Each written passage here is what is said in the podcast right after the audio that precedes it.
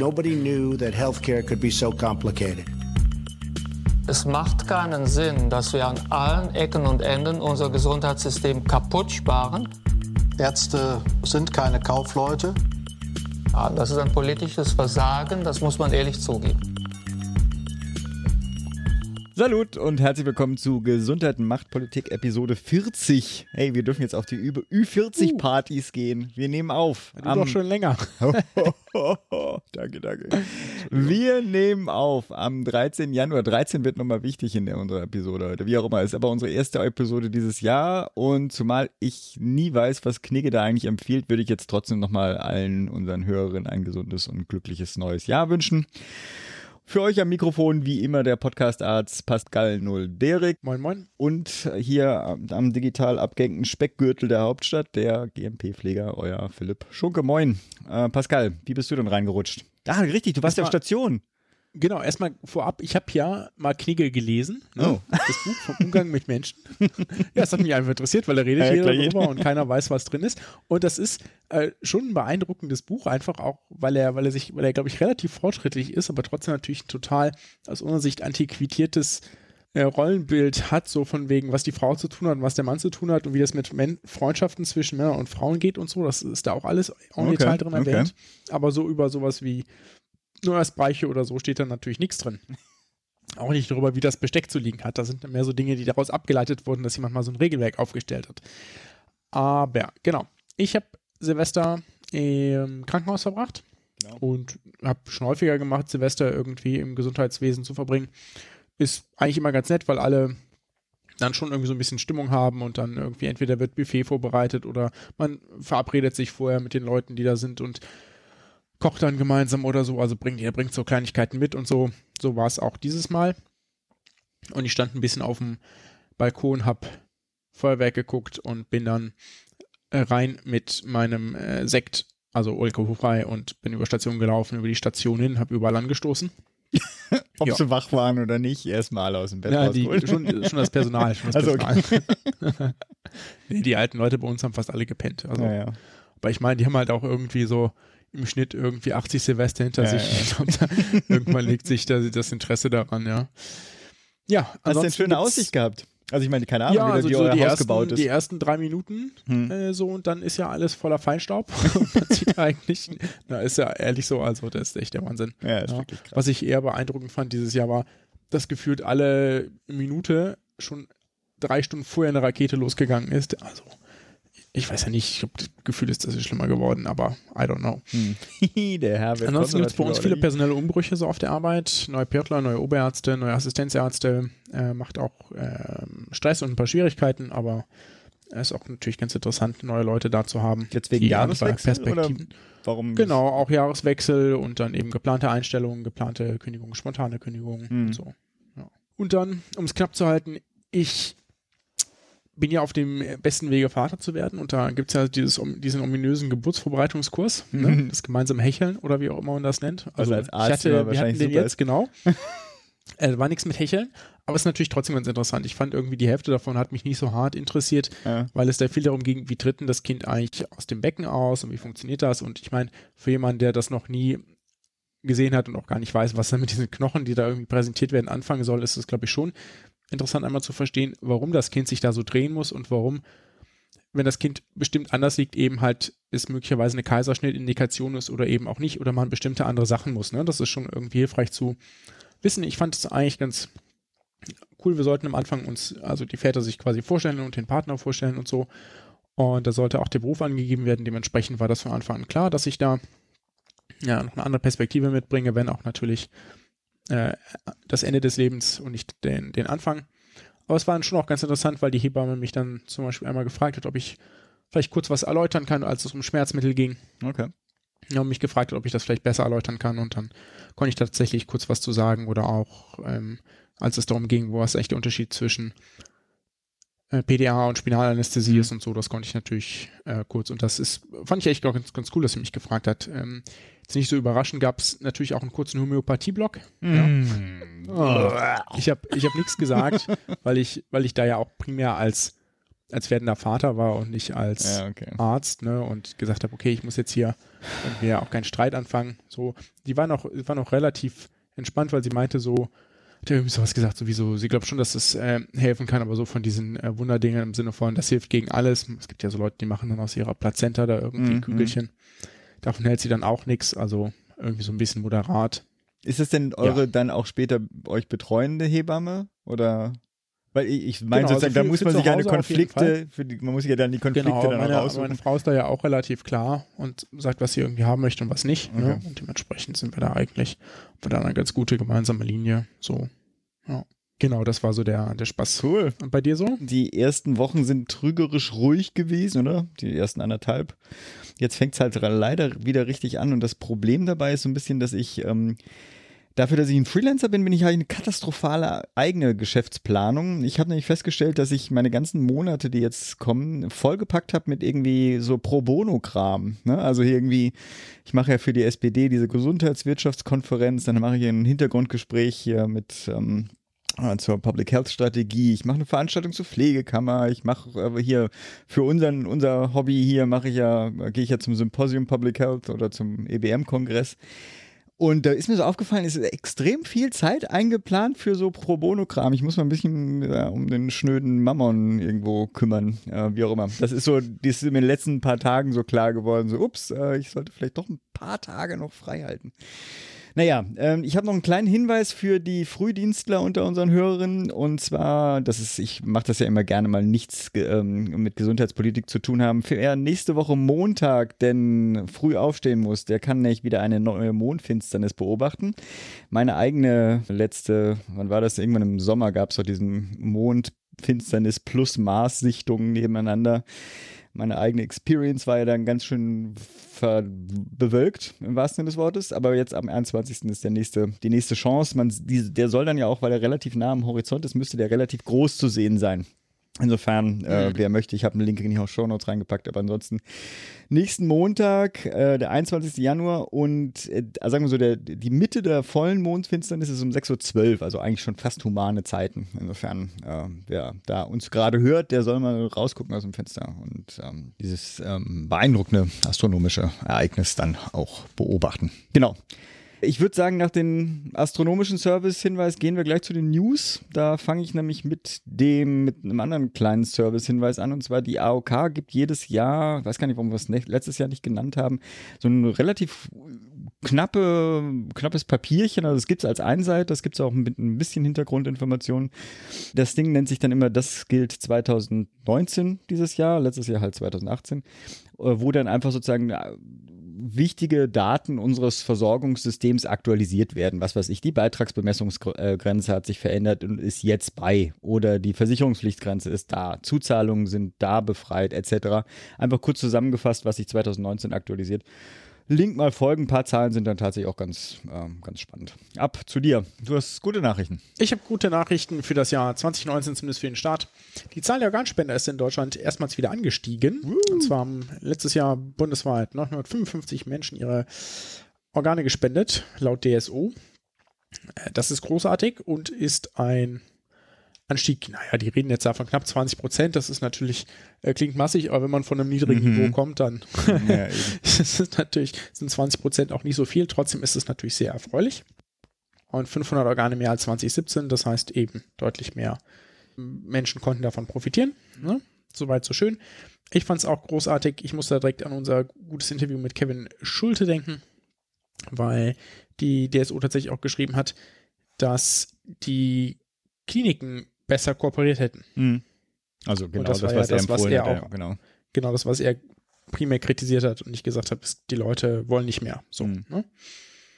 Yep, das, das, hat gut geklappt. Passt bei mir wunderbar rein. Ich hatte ja für den Herbst, Anfang des Herbstes 2018 eine Veranstaltung ge ge geplant mit dem T Titel Wie kriegt man die äh, Trendwende hin? Und die muss leider verschoben werden und die Seppel haben das nicht vorher verschieben können als jetzt in den März, nee, äh, Februar hinein, wo dann sozusagen, äh, ja, die ganze Prämisse dieser Veranstaltung schon mal über den Haufen geworfen ist, aber mein gut. Äh, Luxusprobleme, wie auch immer. Ja, ich habe ein Ding, was du hattest mir glaube ich den Link auch geschickt, aber das hatte ich aus verschiedenen Quellen bekommen. Es geht um ein, wie soll nenne ich das, Gesundheitsakten-Fail, also ganze Sphäre der E-Health-Thematik, ähm, die wir auch viel zu selten gemacht haben, obwohl wir beide ja uns schon als ja doch Fans oder sagen wir so Optimisten in dem Bereich irgendwie sehen oder sagen wir so die die Vorteile, die eine Digitalisierung für die Gesundheitsversorgung haben könnte, schon sehen. Wie auch immer. Wer Lust darauf hat, sich seine Hoffnungen auf eine Vorreiterrolle Deutschlands in dem Bereich zerstören zu lassen, und zwar so komplett, dem empfehlen wir ein kleines Video. Aber jetzt erstmal konkret. Es geht um die Gesundheitsakte, also es geht nicht um andere äh, Bereiche, sondern jetzt konkret in diesem Video um die E-Patientenakte. Und äh, da ist ja nach mehreren Terminverschiebungen will der Gesetzgeber ja da Druck machen. Ich glaube, auch im Koalitionsvertrag ist dann auch ein Datum genannt worden. Und zwar bis 2021 sollen allen, alle Krankenkassen dazu verpflichtet werden, ihren Versicherten äh, so eine elektronische Patientenakte anzubieten. Manche machen das schon und sind vorgeprescht, andere sind noch in Beta-Stadien, wie auch immer, lange Vorrede auf dem Chaos Computer äh, Kongress, also Chaos Communication Kongress des Chaos Computer Clubs, so auf dem letzten 35. C3, äh, hat der Martin Schur, jetzt kommt der Name Schirsich, ähm, mal wieder einen wunderbaren Talk gehalten und hat sich die Gesundheitsakten, insbesondere Vivi, ist bei mir in die Filterblase gedrungen. Jetzt, wo ich das, den, das Video angeguckt habe, ist es ja bei weitem nicht Vivi, sondern eigentlich alle. Also die genau, ich glaube, war so der Aufhänger, ne? genau. weil die ja gesagt haben, wir sind besonders sicher und er so, okay, wollen wir doch mal gucken.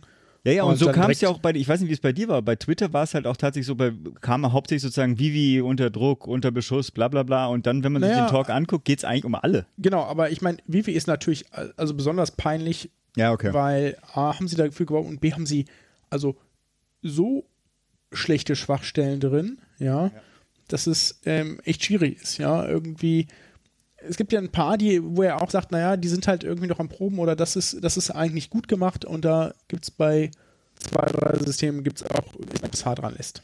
Also, der Talk ja. heißt All Your Gesundheitsakten are belong to us. Werden wir verlinken. Es sind, du hast es, glaube ich, nochmal aufgeschrieben, es sind zwar eine Stunde ist das Video, aber davon eigentlich nur 40 Minuten Talk und auch sehr kurzweilig. Der Typ macht das einfach sehr nett und sehr sympathisch. Also, wie er das dann, genau. äh, dann kommuniziert. Und vor allem auch so, man kann es, es geht nicht um Hacker-Fähigkeiten, die man dazu braucht, sondern im Prinzip eine Beschreibung, ändere in dieser URL diese Nummer und dann hättest du auch die Daten von jemand anders. Also sind sozusagen ein begabter User kann mit dieser Information quasi an die Daten von anderen ähm, ähm, Nutzern dieser verschiedenen Plattformen kommen. Nicht bei allen Fällen ist das so, aber es gibt halt auch solche gravierenden äh, Lücken. Es lohnt sich. Genau, er ist halt der gute Mann ist ja, ist ja einfach wahnsinnig, finde ich. Der hat letztes Jahr da zur Bundestagswahl oder davor eben halt auch die Probleme mit dieser Wahlsoftware aufgedeckt, falls sich der eine oder andere vielleicht erinnert. Und ich meine, also was man, wenn man halt schon irgendwie zum Beispiel einen vierstelligen Code braucht, ja, das sind halt nur mal nur tausend Möglichkeiten, ne, um auf irgendwas zuzugreifen. Und das kann man, wenn man das selbst eintippt auf der Tastatur, dauern tausend Möglichkeiten recht lange. So ein Computer macht das in wenigen Sekunden. Ja, müssen 10.000 sein, aber mhm. kommt das gleiche raus, ja. Und dass man da halt keinen Zugriffsschutz macht, ja, im Sinne von, äh, du hast zehn Versuche und wenn nicht, muss das, muss das Ding irgendwie neu geladen oder du hast fünf Versuche oder nach zehn Versuchen, wenn es dann nicht genau. richtig ist, dann wird es abgebrochen. Ne? Also Möglichkeiten gibt es ja, ne? das einzubauen, um dich gegen Brute Force Attacken zu schützen. Ist nicht passiert ne, bei verschiedenen Anbietern und dementsprechend. Ich war schon eher schockiert, muss ich sagen, weil ja, ich dachte, also, es geht alles ja besser und wenn man bedenkt, dass wir in einem Bereich arbeiten, wo ja quasi der deswegen nicht gut voranschreitet, weil diese Thematik der Datensicherheit uns immer geblockiert hat, war eigentlich meine Vorstellung immer, wenn sich da jemand ranwagt, gerade von den Großen, er unterteilt das ja auch wunderbar, ne? In sozusagen, ja, also wenn es die kleinen Startups nicht hinkriegen, dann gucken wir mal bei den Großen. Ne? Oh, die Großen kriegen es ja, nicht auch nicht. Probleme. Genau, und, und dann ja. geht er diese Kategorien durch. Und also ich dachte eigentlich, dass da eine besondere Sorgfalt herrschen würde. Und wie gesagt, also die, die Fehler oder die Lücken sind schon peinlich. Genau, also auch so, dass man denkt, äh, es gibt ja durchaus Unternehmen, die man im Vorfeld ja, beauftragen kann, ähm, sowas zu, zu prüfen. Ne? Ich meine, er arbeitet ja auch in einem Unternehmen, das äh, relativ großes Renommee hat, Angriffswege zu finden. Ich meine, die machen primär so Sachen wie äh, Versicherungen und Banken und so, wo die überprüfen, ob, ob das sicher ist, ja, und haben da irgendwie große technische Versiertheit. Ne? Aber dass man halt macht sowas halt nicht im, im Nachhinein, sondern eben halt im Vorfeld und sagt, naja, Leute, gucke ich das mal an. Ob euch Fehler auffallen, dann kostet so ein Audit halt. Ne? Mhm. Und auch ganz ordentlich. Aber dafür hast du halt nachher das, nicht das Problem, dass du irgendwie Pressemeldungen raushaust mit, es ist alles gut, während er dann feststellt, nee, es war nicht alles gut und ihr habt uns hier dreist angelogen und äh, wenn ihr jetzt hier auch noch Drohungen versendet im Sinne von, äh, wir verklagen euch möglicherweise, wenn ihr das öffentlich macht, das ist halt keine Kommunikationsstrategie. Ne? Also im aktuellen Zustand kann man davon bestimmten Apps, unter anderem Vivi, Mhm. Äh, nur abraten. Äh, dazu, was mir auch noch, also man muss ja auch dazu sagen, dass das waren nicht ein paar Hacker, die irgendwie sich einen Spaß daraus gemacht haben, jemand schlecht dastehen zu lassen. Gerade der CCC ist sehr bemüht darum, dieses Responsible Disclosure zu machen. Das heißt also, es gibt eine Vorabinformation, es fand auch Gespräche zwischen denen statt. Die hatten nochmal darum gebeten, um eine kleine äh, Verzögerung sozusagen bis zur Veröffentlichung. Fristverlängerung. Genau. Darauf genau. haben die sich eingelassen und die Reaktion, das fand ich ja sozusagen eigentlich das Peinliche, weil zu sagen, ey shit, danke für die Hinweise, ihr habt uns da kostenlos einen Sicherheitscheck gemacht. Ja, wir werden diese, uns bemühen, das sofort. Aber dann haben sie das ja geleugnet. Also die haben ja dann Redaktionen ja. angerufen, kein, dass sie das genau, nicht veröffentlichen können. Kein, gab keine Probleme und so. Ja, ja, also schon. Und das ist ja nicht korrekt. Also nur weil nichts passiert ist, heißt es ja nicht, dass ja. es keine, keine Sicherheitslücke gab. Ja. Man weiß ja auch nicht, ob was passiert ist. Komm, ja, genug drüber gesprochen. Du hast äh, Fettabsaugung als Thema. Genau. Und mir geht es ja nicht um die Fettabsaugung an sich. Ist die Frankfurter Allgemeine Zeitung hat getitelt, äh, Spahn will Fettabsaugung zur Kassenleistung machen. Jetzt könnte man, naja, sagen, naja gut, ähm, geht es jetzt nicht um, man fühlt sich zu dick, sondern es geht um Lipödem. Das ist eine Krankung, die durchaus schmerzhaft ist und psychische Belastung macht und äh, tatsächlich körperliche Probleme macht und das wird derzeit nicht bezahlt. Wenn man das, diese Krankheit medizinisch klar definiert und nicht jegliche Fettabsaugung erlaubt, könnte man durchaus argumentieren, dass das etwas Sinnvolles ist. Und er sagt, naja, er findet, das ist etwas, was man bezahlen sollte und soweit so gut. Ja, bisher ist es ja so, da müssen wir uns nochmal dran erinnern, dass, dass nicht das Ministerium für Gesundheit entscheidet, was gezahlt wird. Das Thema hatten wir nämlich Gremium, auch schon mal. Eben. Da gibt sie. Hm? Das, das hatten wir ja schon mal, dass es eben nicht, dass es auch guten Grund dafür gibt, dass es nicht das Ministerium macht. Aber genau. erzähl du erstmal, schau. Sorry. Sondern das macht der gemeinsame Bundesausschuss. Ne? Das Selbstverwaltung, Ärzte, Krankenhäuser, Kassen etc. Ja, und jetzt, und jetzt ist der eigentliche Knaller in der News, ja, nämlich nicht die Fettabsaugung, sondern ich zitiere aus der Frankfurter Allgemeinen Zeitung, das will Spahn ändern. Er will sein Ministerium grundsätzlich ermächtigen, alleine und ohne Zustimmung des Bundesrates darüber zu entscheiden. Obwohl der Bundesrat in dem Kontext mir völlig auch egal ist. Also äh, es ja, geht ja vor allem genau, unabhängig es, es geht darum, dass er alleine entscheiden möchte, oder nicht er persönlich vielleicht, aber sein Ministerium alleine entscheiden darf, welche Behandlungsmethoden, Untersuchungsmethoden gezahlt werden. Und das ist natürlich gefährlich, ne? weil wir uns dahin dann begeben, dass bestimmte Lobbyinteressen sich durchsetzen können politisch und dann nicht mehr auf einer wissenschaftlichen Grundlage beruhen, ob etwas notwendig ist oder nicht oder ob etwas tatsächlich hilft oder nicht.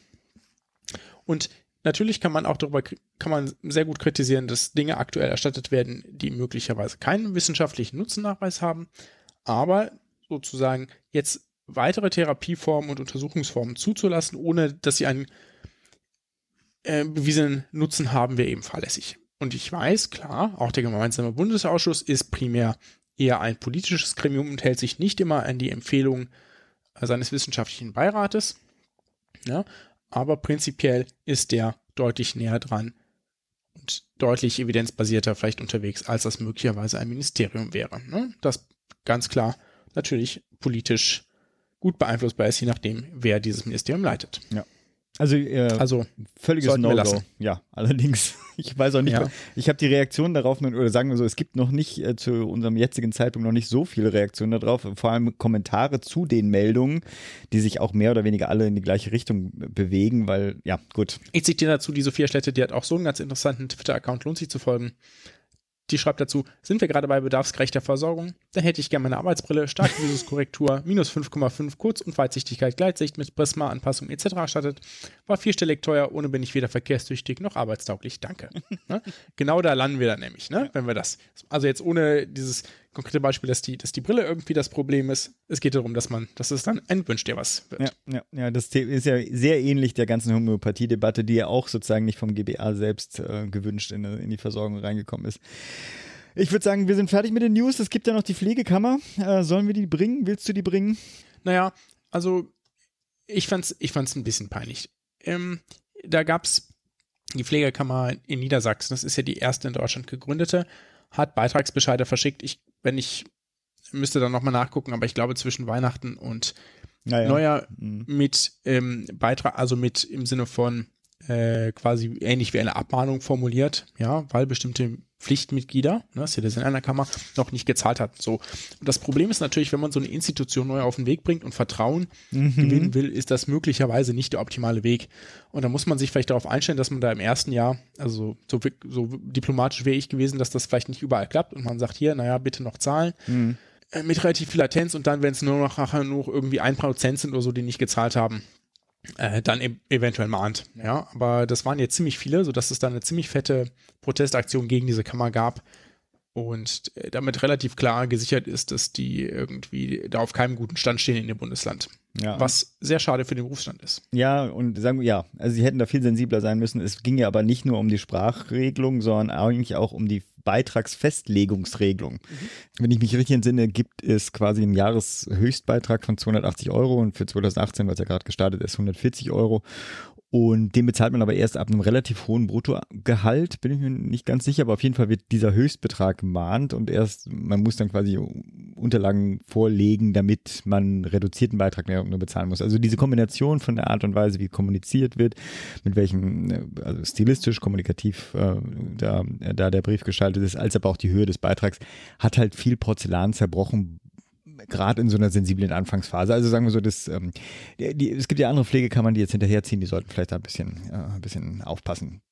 Wir werden das so schneiden, dass es keiner mitbekommt, dass jetzt einige Stunden vergangen sind. Es ist Sonntag, 13. Januar, 22 Uhr und der Pascal, dem juckt so unter den Fingernägeln, dass er eine News nicht gebracht hat. Die will er jetzt noch hinterher eintragen, einliefern. Also, genau. Ich habe ja schon häufiger mal vom Sachverständigenrat zur Beobachtung der Entwicklung im Gesundheitswesen berichtet. Ne? Also das oberste äh, wissenschaftliche Gremium, das sozusagen den Bundesgesundheitsminister berät und der hat auch das gute Recht, dieses äh, Gremium nach seinen Willen zu bestücken. Das passiert so oder so äh, immer wieder. Also die, ähm, die werden auch auf Zeit berufen. Ne? Und dementsprechend werden jetzt zum ersten, zweiten zwei, scheiden zwei Mitglieder aus und zwei neue werden berufen. Und zwar äh, kommen, äh, oder erstmal wer ausscheidet, und zwar die Frau Professor Marion Haubitz, die hat, kommt eigentlich aus der Medizinischen Hochschule Hannover und ist da, glaube ich, Professorin für Innere Medizin. Mhm. Genau. Und jetzt Wer noch geht, und das ist das größere Politikum, ist der bisherige stellvertretende Vorsitzende Professor Willer aus Mannheim, Eberhard Willer aus Mannheim. Der war lang, langjährig der Vorsitzende des Gremiums. Und das ist ähm, auch politisch, also A, prinzipiell ist dann wenig gegen auszusetzen, weil der auch jetzt schon emeritiert ist, also sozusagen ähm, könnte man ja auch vermuten, dass das auf, auf eigenen Wunsch geschehen ist. Der hat aber auch zusammen mit Professor Wasem letztes Jahr den Spahn kritisiert für seine Vorschläge der des äh, Überschussabbaus der Krankenkassen. Die beiden haben gesagt, hier, Junge, das ist Nonsens, was du da vorhast. Und überraschenderweise fand Spahn das nicht so lustig. Und dementsprechend könnte man mutmaßen, dass das, mh, hm, naja, ein gewisses Geschmäckler hat und er möglicherweise auch deshalb nicht nochmal berufen wird und nicht wieder berufen wird und dementsprechend gehen muss. Dafür werden zwei andere Personen natürlich berufen, und zwar die Berliner Ökonomin Beate Jochemsen und der Heidelberger Mediziner Christoph von Kalle. Christoph von Kalle leitet hier, hier in Heidelberg das Nationale Zentrum für Tumorerkrankungen. Also da ist mir sozusagen äh, direkt klar, welchen Background der mitbringt.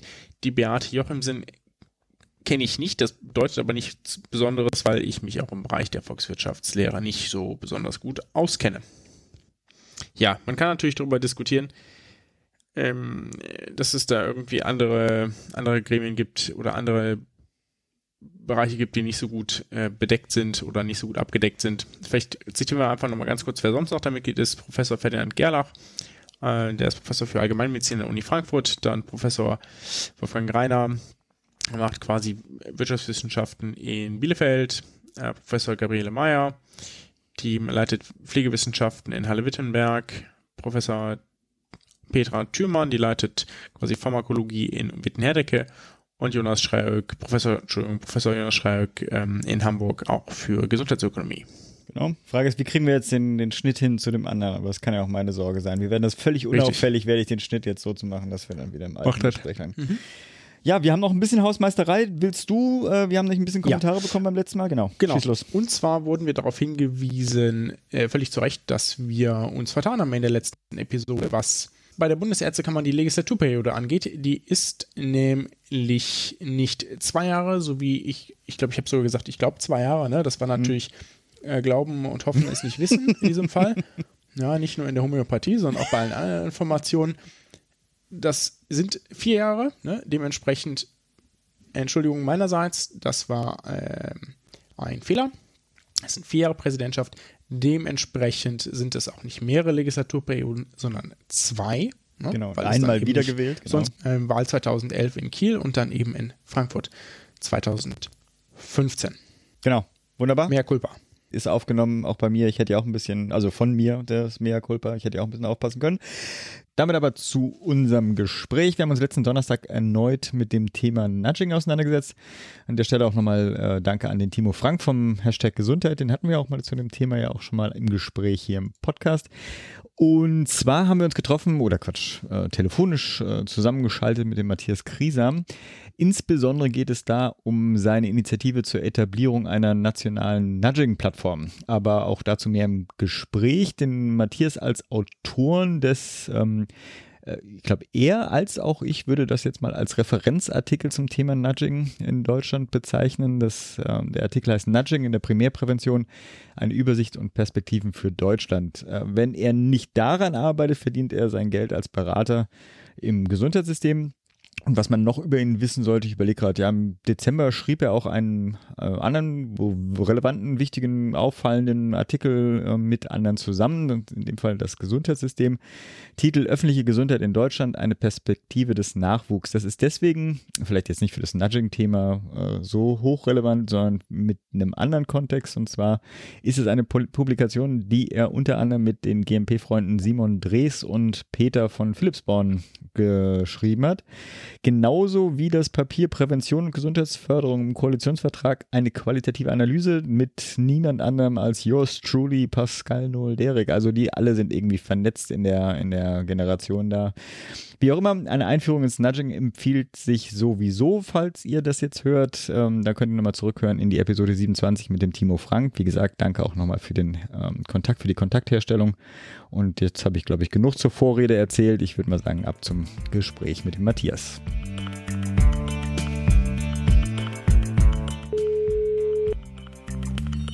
Hi. Hey, ja, sei gegrüßt. Ich, der Pascal, der verschwindet ab und an mal mit seiner Verbindung, aber ich glaube, jetzt ist er da. Jo, ich bin da. Hallo. Super. Hi, Pascal. Wir haben also allgemein formuliert, würde ich ja sagen, äh, dieses Nudging ist ein neuer Hebel im, in der Gesundheitsversorgung auch und oder in der Gesundheitsprävention. Die Frage ist natürlich aber erstmal, welches Problem wollen wir denn überhaupt lösen? Welches, also was für welches Problem ist dieser Hebel überhaupt gedacht? Ja, also vielleicht, wenn ich dich da insofern, insofern korrigieren darf, ich sehe, Unfassbar. du hast es jetzt Hebel genannt. du hast es jetzt Hebel genannt. Ich würde tatsächlich immer sagen, dass Nudging einfach eine Methodik ist. Also da soll jetzt auch kein Glaubenskrieg losgehen oder sonst was. Nudging ist einfach eine Methodik. Ich glaube sogar, man kann das so verallgemeinern, dass man sagt, Nudging ist eine besondere Art der Kommunikation, die sich dann natürlich über verschiedene ja, verschiedene Ausprägungen dann auch äh, zeigen kann. Das grundlegende Problem, also ich glaube, das ist ja auch so was, was ihr in eurem Podcast ja auch immer wieder mit aufgegriffen habt, dass schon das Gesundheitssystem häufig nicht so sehr auf Gesundheitsförderung aus ist. Das hat sicherlich kommerzielle Interessen, das hat aber auch andere Gründe, dass man es vielleicht nicht so gut messen kann, dass es nicht so gut entlohnt wird. Und wenn es dann allgemein um Gesundheitsförderung geht oder auch Prävention, ist letztendlich das Problem, was ich jetzt in den letzten Jahren mal wieder gesehen habe, seitdem ich mich damit beschäftige, dass da meiner Meinung nach häufig die Methodik nicht so angelegt wird, dass es wirklich effizient ist. Also ähm, in Bezug auf die Prävention, wie gesagt, ich sehe da zwei Grundprobleme, dass ähm, zum einen äh, häufig immer irgendwelche Programme rausgezogen werden und das soll jetzt irgendwie das nächste Programm sein und die Leute gut und gesünder leben. Das ist aber häufig sehr kurzfristig gedacht. Und das andere Problem, was ja auch häufig angemerkt wird, ist, dass ein sehr, sehr starker Fokus auf Verhaltensprävention gelegt ist. Sprich, dass da ja letztendlich so die Idee zugrunde liegt, wir müssen den Leuten nur erklären, ähm, was gut und gesund für sie ist und dann ähm, funktioniert es auch schon. Und äh, da wissen wir alle, dass es nicht so gut funktioniert. Ich denke mal, Raucher sind da das beste Beispiel, so gut wie jeder weiß, dass es ungesund ist. Und trotzdem ist es aus verschiedenen Gründen für viele Leute eben schwierig, das trotzdem sein zu lassen. Und da ist eben einfach die Idee des Nudgings, warum ich da sehr, sehr stark darauf angesprungen bin, als ich zum ersten Mal davon gehört habe, ist letztendlich schon die Überzeugung, okay, wir funktionieren nun mal häufig automatisch und wir sind nicht so rational, ähm, wie das vielleicht lange auch dargestellt wurde. Und Verhaltensänderungen sind vor allen Dingen auch schwierig. Und da sehe ich einfach eine besondere Möglichkeit, dass eben durch das Nudging, durch das Triggern von automatischen Reizen und insbesondere auch, weil wenn wir jetzt über Verhaltens- und Verhältnisprävention sprechen, dass ich da auch einfach der Verhältnisprävention eine wesentlich größere Chance zuordnen, indem wir also die Umgebung ändern, um auch wirklich erfolgreich Menschen zu einem gesunden Verhalten anzuleiten. Ich möchte äh, zwei Punkte daraus aufgreifen. Jetzt zum, zum einen finde ich es äh, wunderbar, dass du da schon von der Programmitis gesprochen hast, weil das äh, passt ganz gut zu dem, was ich gleich fragen möchte. Vorher korrigiere mich gern, wenn ich da falsch liege, aber ich glaube, gerade zu, zu Rauchern gibt es doch zumindest soweit Evidenz, dass zumindest das regelmäßige Ansprechen durch den Arzt, dass man das besser mal sein lassen sollte,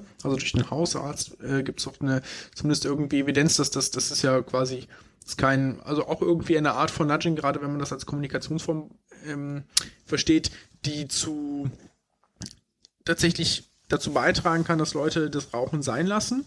Hm. Ja. Was, was ich aber ganz gut fand, und das hast du so ein bisschen aufgegriffen, ich habe, glaube ich, letztes Mal schon auf das Buch hingewiesen, aber trotzdem, lest äh, Nudge von Richard Thaler, das ist ein äh, grandios gutes Buch.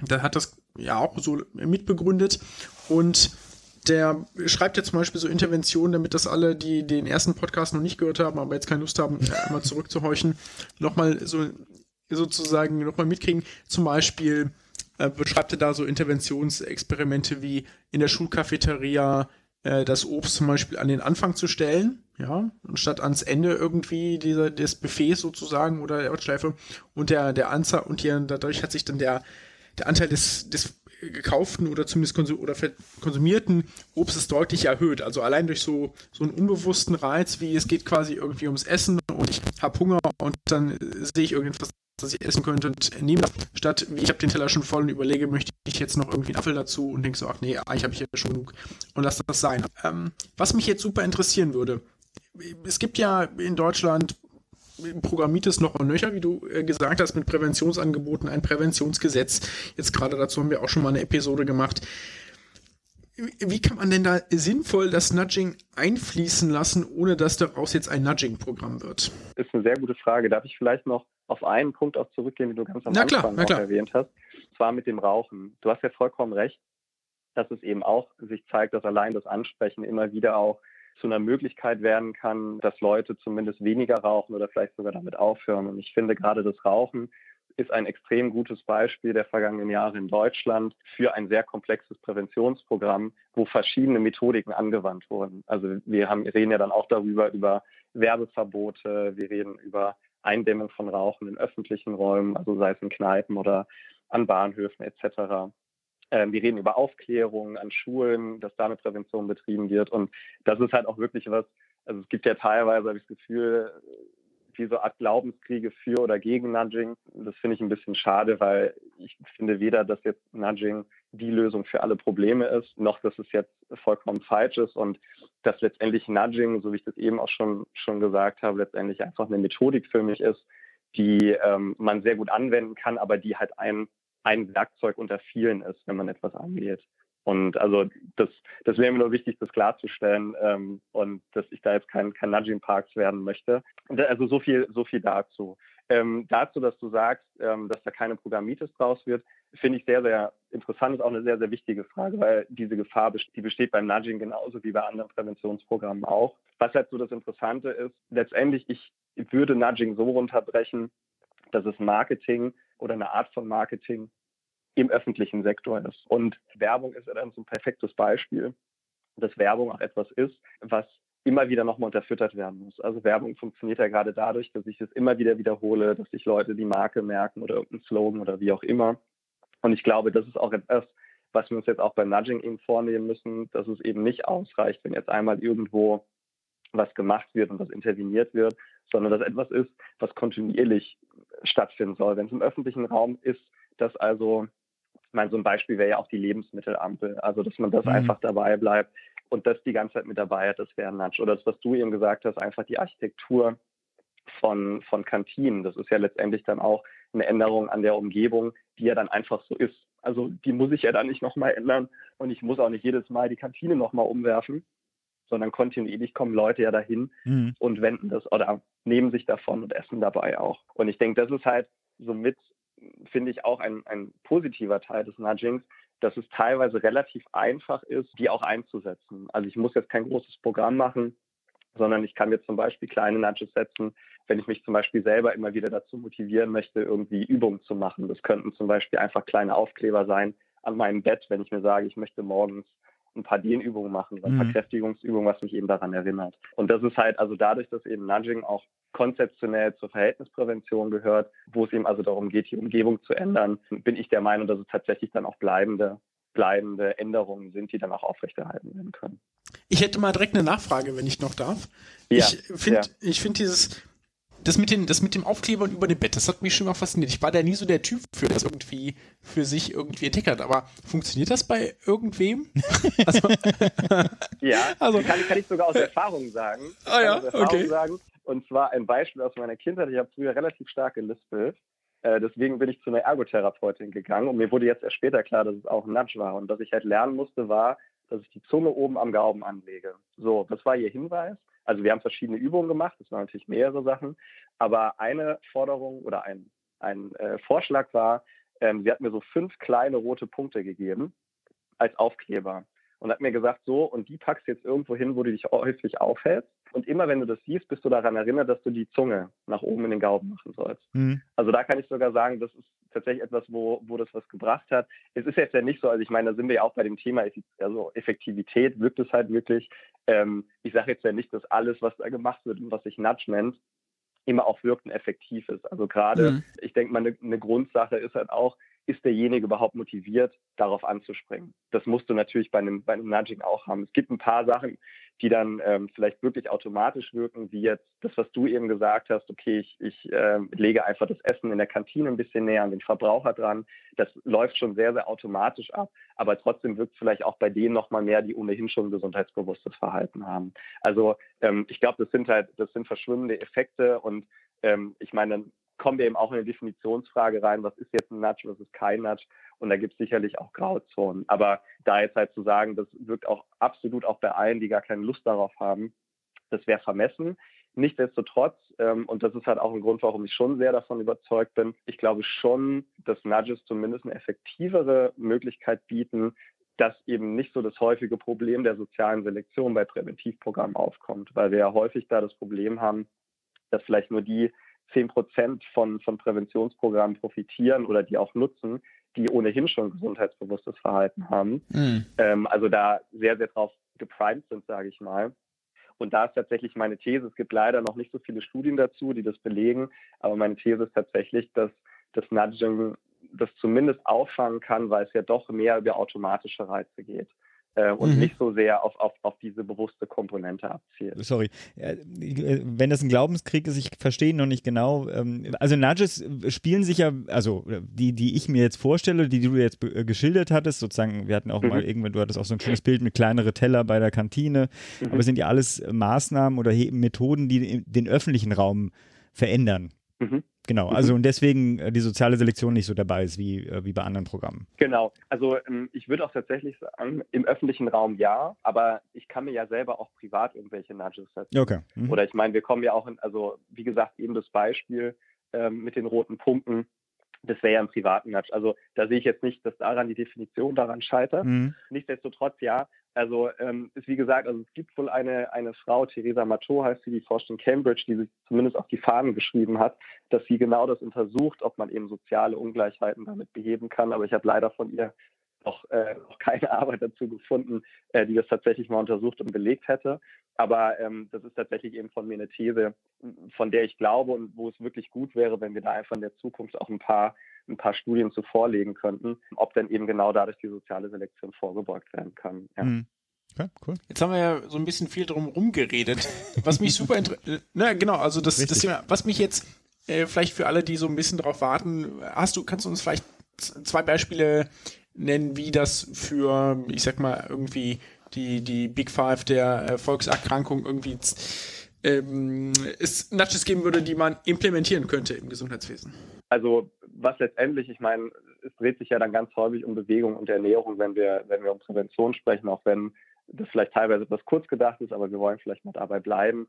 Ähm, was tatsächlich was ist, ähm, wo es sehr, sehr gute Evidenz dafür gibt, um zum Beispiel Leute zu einer, ja, zu einer vermehrten Bewegung im Alltag oder auch körperlichen Anstrengungen zu bewegen. Das sind sogenannte Treppen-Nudges ähm, oder Prompting wäre da das Fachwort, dass man also anhand oder an Treppen einfach Aufkleber anbringt mit einem visuellen Zeichen, ähm, auch mit einem kurzen Spruch dazu, dass es doch gut wäre oder wie auch immer oder irgendeine Nachricht dazu, dass man auch bitte die Treppen benutzen sollte. Ähm, das wäre eine Überlegung, was man da das, dass man das mit reinbringt. In Bezug auf Ernährung, das haben wir eben schon mal erwähnt, ähm, ist die Lebensmittelampel sicherlich was, was interessant werden könnte, ähm, um also darüber was zu steuern.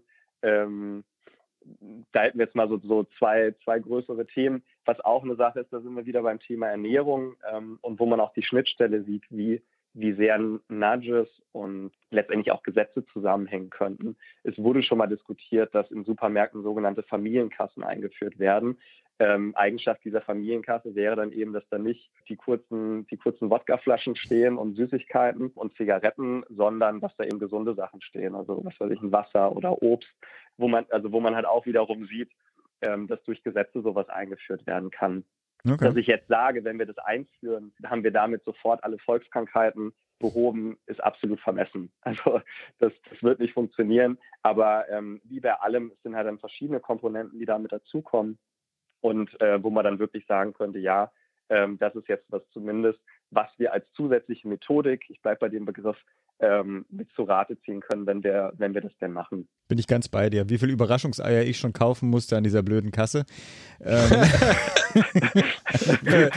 Konsequenz. Ja, ja, ja. Okay. Ähm, jetzt, jetzt kommen wir mal zu, zu, zu deinem Part, den du ja auch übernimmst, weil abgesehen von dem Artikel, den du publiziert hast, den wir auch verlinken werden, hast du eine eigene Plattform, eine nationale Plattform für Nudging im Gesundheitswesen gegründet. Mhm. Warum und was hast du damit vor? Warum ich das gegründet habe, also es ist tatsächlich, also gut, ist vielleicht immer die Geschichte, die dahinter steckt. Ich hatte über Nudging auf dem Hauptstadtkongress referiert, ähm, hatte da unter anderem sogar einen gemeinsamen Vortrag mit Frau Theis von der BZGA, wo wir das auch diskutiert haben und war einen Tag drauf bei der Friedrich-Ebert-Stiftung eingeladen, um auch nochmal über Nudging zu referieren. Und da kam zum ersten Mal lose eine Idee auf, man könnte ja eine NGO gründen.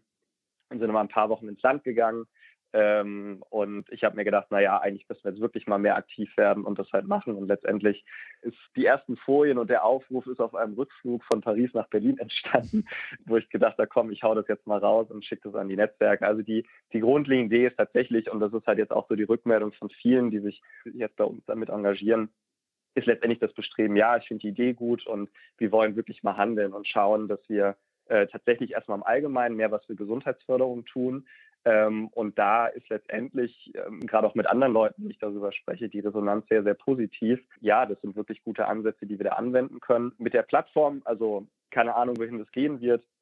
Ähm, die Idee ist tatsächlich jetzt erst einmal junge Leute zusammenzubringen, weil es letztendlich auch noch nur sehr, sehr wenige ähm, Orte oder ich spreche jetzt mal von Universitäten gibt, die sich tatsächlich mit diesem Thema, also Nudging und der Gesundheitsförderung auseinandersetzen. Also ich bin ja selber Mediziner Sowas ist natürlich bei uns im Medizinstudium überhaupt nicht aufgekommen. Mhm. Ähm, und es gibt jetzt aber vereinzelt halt schon ein paar Fakultäten, die das mit aufnehmen. Das kommt dann häufig aus der Ecke der Ernährungswissenschaften. Da würde ich sagen, da ist im Moment so das meiste, die was dazu machen. Ein paar VWLer, die sich auch mal in diese Gesundheitssparte vorbringen. Aber letztendlich, also hast es eben gesagt, es ist also über den Artikel, das ist vielleicht auch aktuell, zumindest deutschsprachig, der Referenzartikel. Das war aber auch die Idee, weil wir halt gesehen haben, es gibt noch nichts dazu. Und da einfach gerade junge Leute, aber auch Krankenkassen dafür zu begeistern, dass das ein Thema ist, was man wirklich aufgreifen könnte. Und das soll das Ziel dieser Plattform sein, um da einfach neue Ideen zu generieren. Und was mir auch wichtig war, das habe ich am Anfang immer betont, dass ich vor allen Dingen damit handeln möchte. Also es geht jetzt nicht darum, große Positionspapiere zu schreiben, sondern eben wirklich zu sagen, okay, was sind Aktionen, die wir jetzt tatsächlich auch umsetzen können und die man anwenden könnte und nach Möglichkeit auch in einem breiten Stil. Also dass wir genau das, was du eben auch angemerkt hast, wegkommen, okay, wir machen jetzt mal ein Projekt, Und dann ist es nach vier Wochen wieder vorbei und letztendlich hat sich nichts geändert. Und das sind so die übergeordneten Ziele davon. Wir werden ja eine ganze Menge äh, Papier auch verlinken, auch wie man dich erreichen kann, wie man, also auch die, die, die ähm, ähm, Artikel, soweit sie dann zugänglich sind, werden wir dann auch noch verlinken. Du hast aber jetzt nochmal die Möglichkeit, irgendwie äh, einen Abschluss äh, Call to Action äh, hier an unsere Hörerinnen loszuwerden. Was macht man, was könnt, können Hörerinnen tun, wenn sie dich unterstützen wollen oder die Plattform unterstützen wollen? Ja, also letztendlich sind es zwei Dinge. Ähm, wir werden zum einen, gerade um das noch weiter zu befeuern, dass die Leute zusammen zusammenkommen, ähm, werden wir vom 15. bis 17. März in Berlin an der Charité eine Konferenz durchführen. Wir planen jetzt mal mit 100 Teilnehmern, die wirklich von jeder Couleur dazukommen sollen, die sich für das Thema interessieren und wollen dort in acht bis zehn Workshops ganz konkrete Ideen entwickeln. Also das ist eben das, was ich eben gesagt habe. Es geht wirklich darum, ähm, ganz konkrete Aktionen zu planen, sich das zurechtzulegen und dann auch zu überlegen, wie können wir die anwenden. Das ist das eine. Da werden wir jetzt auch in den nächsten Tagen online gehen, auch die Einladung verschicken. Und das andere ist, dass wir jetzt tatsächlich auch schon eine, wenn es mal mittelgroße Aktion hier in Berlin planen. Und zwar werden wir an drei großen Bahnhöfen auch wahrscheinlich Mitte März ein Treppennudge aufhängen oder mehrere Treppennudges und wollen das auch aufzeichnen, wie viele Leute dann dort die Treppe benutzen und wie viele äh, dann doch die Rolltreppe nehmen. Das wird Mitte März sein, äh, wenn wir jetzt auch die nächsten Tage in der Öffentlichkeit platzieren, weil wir da noch Geld brauchen. Wir ah. haben ein vergünstiges Angebot von, von bekommen. ja, ja, wissen wir leider auch. Die haben uns da ein Angebot gemacht äh, und es beläuft sich insgesamt auf etwa 37.000 Euro. Okay. Äh, und wir werden da eine Crowdfunding-Kampagne ähm, starten, wo sich jeder Private beteiligen kann. Und wir freuen uns natürlich auch, wenn es gestreut wird, wenn es Krankenkassen machen. Und dazu aber dann auch, das ja, werden wir jetzt wahrscheinlich in dieser oder in der nächsten Woche online gehen und das weiter voranbringen. Ja, super. Ver verbreiten wir auch hier. Ich, nur eins äh, ganz kurz, äh, der 15. sehe ich gerade, du sagst ja 15. bis 17. Ne? Ihr habt genau. des, äh, den Kongress Armut und Gesundheit. Ich versuche irgendwie hier Konkurrenzen bei Veranstaltungen, die ich selber besuchen möchte, zu vermeiden. 15. ist noch Kongress Armut und Gesundheit, also fangt abends dann an oder so. Das, äh, ist, also es ist nett, dass du uns darauf hinweist. Wir haben das auch gesehen. Das haben wir nicht ganz ohne Grund gelegt dieses Wochenende, äh, weil wir tatsächlich auch gedacht haben, vielleicht sind wirklich ein paar Leute, die gerade die gleich da bleiben. Ja, super. Kommen. Cool. Und es geht tatsächlich auch erst abends. Ich glaube, um 17 Uhr oder so ist die erste Veranstaltung. Hervorragend. Ähm, ja, ja. Schön. Dann, dann steht ja nichts mehr, mehr im Wege. Dann ganz herzlichen Dank fürs Interview. Äh, Leute, merkt euch den 15. Ja. bis 17.3. Und dann wünschen wir dir noch äh, einen guten Abend, vor allem eine gute Konferenz und äh, viel Erfolg beim Trappen Nudge. Ja, Trap. Das ja, ist jetzt hier euch. sehr englisch geworden, genau. ja, ciao. Cool. Danke, ciao. Vielen, vielen Dank. Tschüss. Ciao. Ja, so, das Gespräch. Aber bevor wir zu dem wunderschönen Medizinmurks kommen, ich muss irgendwo mal Dampf ablassen. Und es ist auch, zumal es auch ein Murks ist, nenne ich das jetzt mal Prä-Murks. Mein erster ordentlicher Kopftischplatte-Moment 2019. Es geht um unseren geliebten Sozialgesetzbücher. Normalerweise beschäftigen wir uns ja hier äh, nur mit einem, vielleicht zwei, also SGB 5 auf jeden Fall, mit der gesetzlichen Krankenversicherung. Ich denke mal, die elf äh, mit Pflegeversicherung, vielleicht kommen wir auch mal mit an den neuen ran, wie auch immer, trotzdem wir uns nur mit einem auseinandersetzen. Ähm, das, äh, das Stichwort Sozialgesetzbuch äh, durchbricht dann doch meine Filterblase und so jetzt auch bei dem neuen von Hubertus Heil vorgeschlagenen äh, Sozialgesetzbuch. Und jetzt kommt es also nach der 12 zur Sozialhilfe, soll es ein neues geben zur ähm, sozialen Entschädigung, äh, Opferentschädigung. Und da durchbricht der gute Mann äh, mit dem Vorschlag, also diese Reihe nach 12 müsste ja eigentlich 13 kommen, aber zumal 13 ja eine Unglückszahl sei, ähm, äh, will er das ganze Ding, und das ist jetzt mehr oder weniger offiziell, wenn ich das richtig gesehen habe, mhm. jetzt zum Sozialgesetzbuch 14 machen. Ein Zahlenmystiker in der Realpolitik.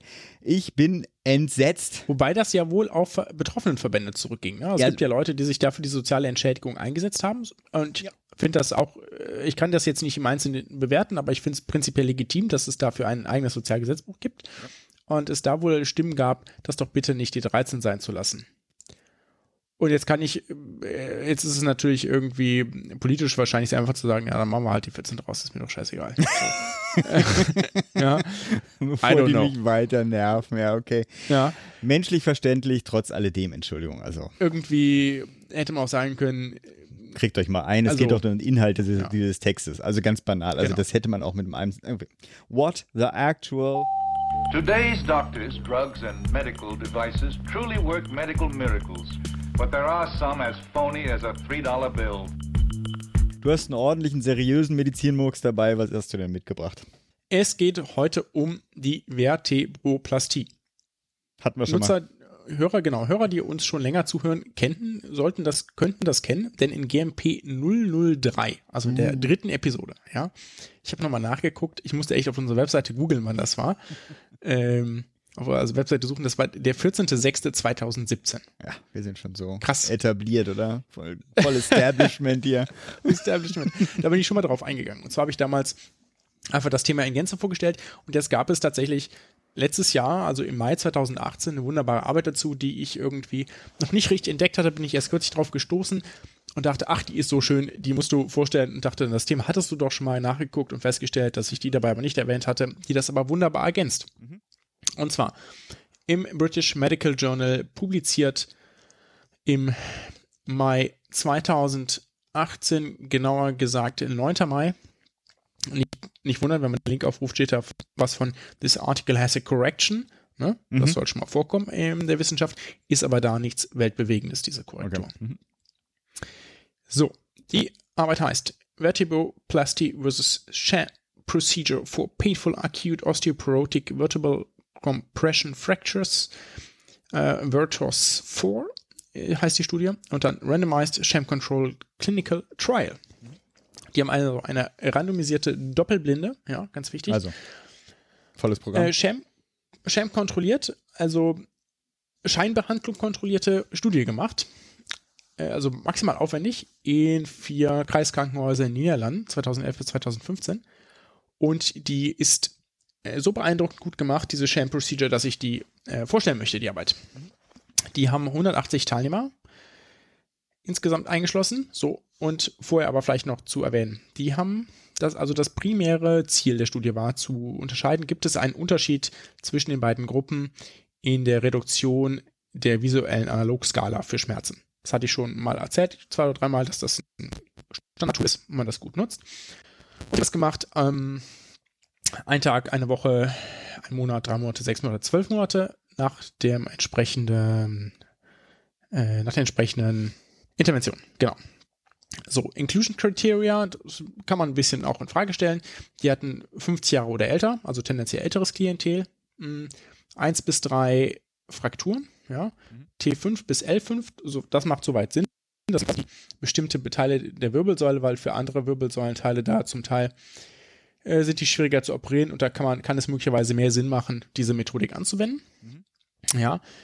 Ähm, Score of 5 or higher auf dieser visuellen Analogskala, weil darunter würde sich eine OP vielleicht auch möglicherweise gar nicht mhm. lohnen. Ähm, Anzeichen für eine Osteopenie, noch keine Osteoporose. Mhm. mhm. Genau, und so weiter und so fort. So, und dann mussten sie die Einschusskriterien zwischendrin mal ändern, was schlecht oh, ist. Wollte ja. gerade sagen, ja. Owing to difficulties with recruitment six months after initiating recruitment, we also included patients with pain up to nine weeks. Also die haben vorgesagt, naja, seit sechs Wochen Schmerz und dann mussten sie es ändern. Also sowas sollte eigentlich eher nicht passieren. Mhm. Das kann man als legitimen Kritikpunkt an der Studie anbringen. So, gehen wir mal weiter. Die ähm, Patienten. Und jetzt, ich jetzt, jetzt werde ich einfach ein bisschen zitieren, vielleicht damit man es, ähm, oder ich probiere es einfach zu erklären. Also die haben eine, also alle, unabhängig davon, ob sie jetzt Kontrollgruppe waren oder ähm, noch nicht, das war nämlich dann noch gar nicht klar, sind OP gekommen, haben da eine lokale Infiltration mit einem Schmerzmittel bekommen, also die örtliche mhm. Betäubung quasi, ja. Jeweils an den, an die, sozusagen an die Wirbelsäulen, an den Wirbelsäulenbereich, wo man sonst durchgegangen wäre, um den Wirbelkörper aufzuspritzen. Man kann sich das so vorstellen, ich weiß nicht, ob euch allen klar ist, wie so ein Wirbelkörper aussieht, das ist so ein, so, so, so, ein, so ein Knochenblock und davon gehen, geht so ein Ring nach außen, äh, nach hinten ab quasi. Das, und in diesem Ring selbst liegt die, das Rückenmark und dieser Ring ist auch aus Knochen. Und durch diese Ringe geht man quasi rein, durch diese Knochenstruktur, in den Wirbelkörper und würde den prinzipiell mit Zement füllen. Das ist die Idee hinter der, unter der OP. So. So. Also, jeder, alle Teilnehmer, egal welche Gruppe, haben da eine Stichinzision, ähm, also keine Schlitz, so mit einem mhm. Skalpell, sondern reingestochen, Inzision bekommen, ja, auf der Höhe, ne? Und dann wurde der verschlossene Randomisierungsumschlag geöffnet. Ja, ah, also wow, muss man okay. sich vorstellen. Alle wow, im OP, Aufwand. alles vorbereitet, lokale Betäubung gesetzt, Dinger reingestoßen, dass die Leute gemerkt haben, okay, da wird geruckelt am Rücken. Mhm, Dann das Ding geöffnet. Krass. Ähm, ja. Die Knochennadeln waren irgendwie vorbereitet. Ne? Und dann hier Bone Biopsy Needles were, ich zitiere nochmal, were positioned bilaterally using standard transpedicular placement for vertebroplasty or periosteal placements for the SAM procedure. Also was sehr ähnlich ist, zumindest, dass man so einen Druck spürt, als würde was gemacht. Ja. Participants in the vertebroplasty group were exclusively treated uh, with local anesthetic unless they required conscious sedation, ne, etc. So, und jetzt auch nochmal ganz krass, ja, wie so eine Sham Procedure wirklich perfekt abläuft. In beiden Gruppen wurde der Zement, ja, das ist dieser Knochenzement, in unmittelbarer Nähe der Probanden zubereitet. Okay, ja, okay. Ja, ähm, da, weil das, also wer schon mal im OP war und das gesehen hat, das stinkt und zwar ganz besonders. Das erkennt man immer wieder. Und man erkennt das Geräusch des Zubereitens. Ne? Und ich zitiere nochmal: As a result, the mixing sound could be heard and the Knochenzement, ja, ich Mm, ja, ja. nehme jetzt nicht das Wort, smelled by everyone in the room. ja? Okay. Ich zitiere nochmal: In the sham procedure group, we simulated the injection phase using verbal and physical clues. Also die haben Ah, auch okay, okay. da quasi gesagt, so jetzt, jetzt indizieren wir, haben halt nichts indiziert und dann irgendwie so getan, als würde was passieren. Ne? Also Mhm. wahnsinnig beeindruckend, ja, wie viel Aufwand sie da betrieben haben. Jetzt kommen wir zu den Ergebnissen. Mhm. Compared with baseline, the reduction in VAS score during 12 months in both groups was clinically and statistically significant at all measure points. Okay. Also der Schmerz geht deutlich runter. The significant reduction was measurable starting at day one after the procedure and remained significant throughout follow-up. Mm-hmm. However, a non-significant interaction between treatment and time showed that these reductions did not differ between the groups. Also es geht exakt gleich runter, weil die Schmerzen nach Knochenbruch üblicherweise weniger werden. Okay, da war ich jetzt irritiert, aber am Unab- Anfang, also Genau, significant. unabhängig davon. Okay, mhm. Davon, in welcher Gruppe man sich befunden hat, okay. macht null Unterschied. Das passt zu allen anderen Ergebnissen, die es gibt. Ja, wunderbar. Ähm, der einzige Vorteil, den diese Arbeit liefert, und das sagen wir ganz deutlich, dass mehr als 80 Prozent der Participants in der Sham Procedure Gruppe geglaubt haben, dass sie Zement erhalten haben. Während es andere Befragungen gibt, andere Studien, wo das nun mal zwischen 37 und 50 geschwankt hat. Und die auch schreiben, this suggests a greater placebo-effekt. Ja? Also möglicherweise. Ja. So. Also das könnte auch dazu beigetragen haben, dass der Schmerz so gut runterging. Autsch. Spannend. Ja, also ich hatte das schon mal vorgestellt. Das ist ähm, abgesehen von wenigen Einzelfällen etwas, was man nicht machen sollte. Ja, die, die Frage hat es Ja. eigentlich schon zu einem Ergebnis, also zu einer Veränderung der Versorgungslandschaft geführt. Ne? Also ich meine, Tja, da, das wäre, das müsste man, das müsste man mal untersuchen.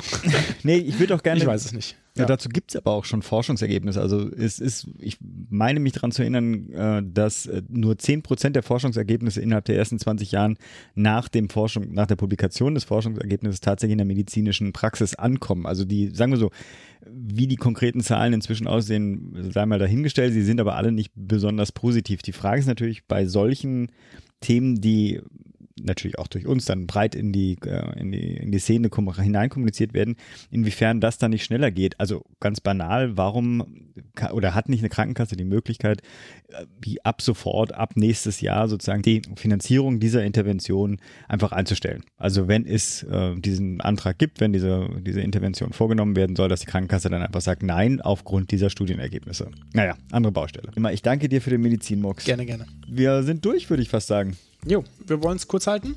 Genau. Dann erneut danke für die Aufmerksamkeit und wie immer, bleibt gesund, macht gesund.